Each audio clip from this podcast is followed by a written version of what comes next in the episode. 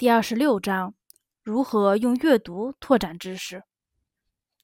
在学龄中期和晚期，阅读科普读物和科学文献，与学龄初期的观察起着相同的作用。会观察和发现的学生，也容易培养其对科学文献的敏感度。如果不经常阅读科学读物和科普文献，就谈不上对知识的兴趣。如果学生走不出教科书的限制，对知识的强烈兴趣就无从谈起。科学正以空前的速度向前发展，但不断的在中学教学大纲中加入所有新概念和规律是不可能的。所以在现代的学校里，阅读科学文献就是学习过程中一个非常重要的组成部分。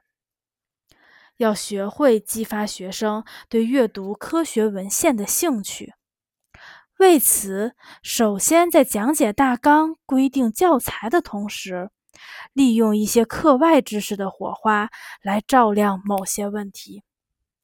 有经验的生物、物理、化学、数学老师，在上课的时候只是稍微打开通向未知科学世界的窗口。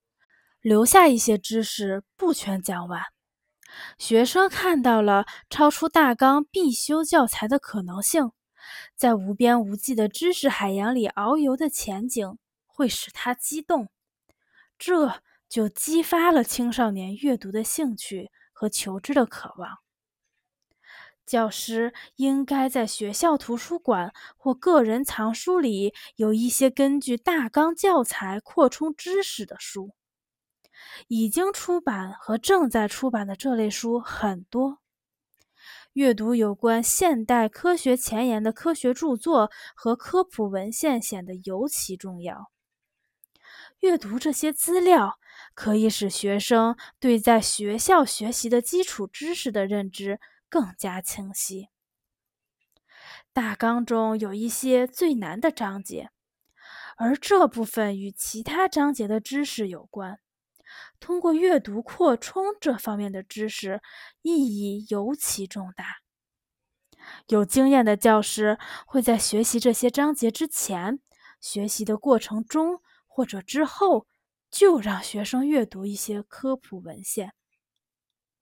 有的学生在还没有学习量子理论的基本概念之前，就已经阅读过这方面的书。尽管也有很多不懂的地方，但这并没什么可怕的。学生的疑问越多，他在学习新教材的过程中，在课堂上对知识的兴趣就越大。在课堂上学习新知识点之前，就已经开始积累问题，这倒是一个非常有趣的教学法问题。